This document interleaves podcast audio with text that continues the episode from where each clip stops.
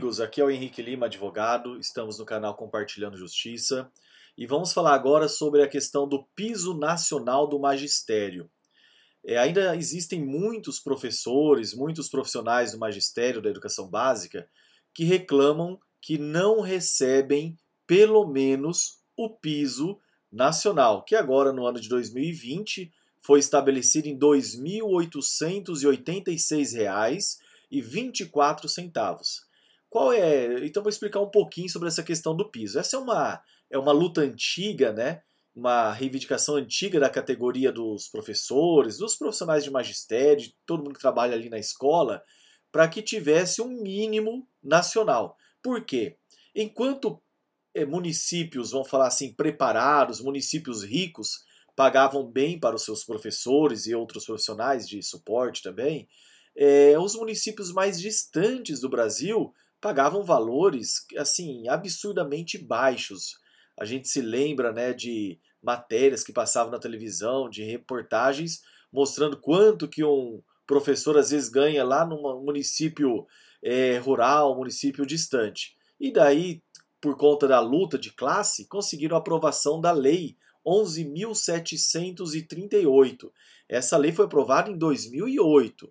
Só que assim, aprovando a lei não foi automaticamente né, é, aplicada e pronto, está tudo resolvido. Não, eu falo que essa foi a primeira batalha. Depois da aprovação dessa lei, é, houve uma discussão na justiça que parou no Supremo Tribunal Federal acerca da constitucionalidade ou não dessa lei. Né? Os administradores públicos não queriam pagar esse piso. E o Supremo disse que é, é válida sim, é constitucional sim a lei do piso nacional. E o Supremo fixou o seguinte: que a partir do dia 27 de abril de 2011, a gente chama de modulação de efeitos, né? Mas o que ele determinou, a partir de 27 de abril de 2011, deve ser aplicado, deve ser cumprido o piso nacional do magistério. E daí o que acontece? Depois disso, a regra que vale até hoje é a seguinte: ninguém pode ganhar menos que o piso, nenhum professor, nenhum dos. Eu até explico no artigo que eu, que eu publiquei agora recentemente sobre isso, que ele abrange quem? Ele abrange também as pessoas que dão suporte pedagógico né, aos professores, o pessoal da direção, da administração, é, da inspeção, supervisão. Então, assim, a gente chama de, de profissionais do magistério. Basicamente, o que mais aparece, né, o que mais reclama, pelo menos que a gente atende, são os professores. Então, todos eles, nenhum deles pode ganhar menos que, vamos falar 2020, R$ 2.886,24. É claro que se você quiser saber em 2019, 2018 e nos outros anos, basta você colocar no Google piso nacional do professor ou do magistério é, 2017. Daí vai aparecer lá quanto era o valor na época e você compara. É claro que isso é o valor do quê? Do, do salário base, que a gente fala, do vencimento básico da, do inicial da carreira. Então, assim, esse é o mínimo. Quem já está mais adiantado tal acaba é, ganhando mais, né? E uma outra coisa, então assim, se você ganha menos, se conhece um, um professor, um profissional do magistério que ganha menos que isso, alerte ele, fala, oh, você tem direito de cobrar essas diferenças. Com relação a um outro aspecto importante da lei do piso, é a questão do reajuste anual. Isso dá muita briga. Por quê? O artigo 5 dessa mesma lei 11.738 diz é, que todo ano, né, no mês de janeiro, tem que haver um reajuste, né, o governo, daí tem uma regra lá, uma fórmula, que o governo vai estabelecer o reajuste é, para a categoria. Para a categoria não, para o piso nacional. Só que isso acabou o quê? que vários, vários sindicatos, várias pessoas começaram a entrar com ações judiciais falando o seguinte: olha, o reajuste aqui do meu da minha remuneração não respeitou aquele aquele aquele índice, né, aquele mesmo percentual que o governo federal estabeleceu para o piso.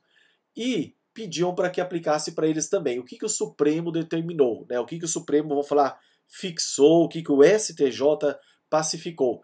Que o reajuste anual é apenas para o piso. Ele não vincula quem ganha acima do piso. Então, quem ganha acima do piso pode ter um reajuste inferior ao fixada aí com base no artigo 5 da Lei 11.738.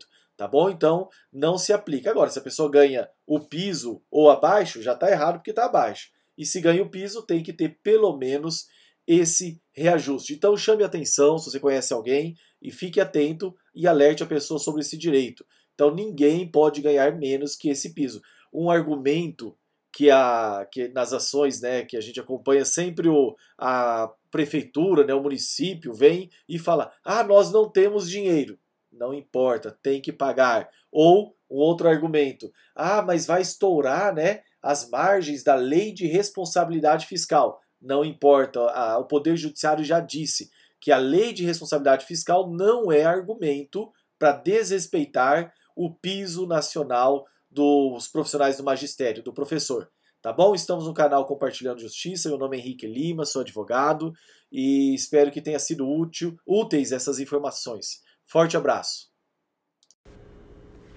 Olá, você está no canal Compartilhando Justiça, onde eu, Henrique Lima, vou falar com você sobre assuntos relacionados ao direito, à filosofia, à religião, ao cristianismo, ao judaísmo e outros assuntos daqueles que eu costumo abordar na minha página. Visita minha página henriquelima.com.br. Espero que goste desses podcasts, que eles sejam úteis para você e para os seus negócios. Forte abraço.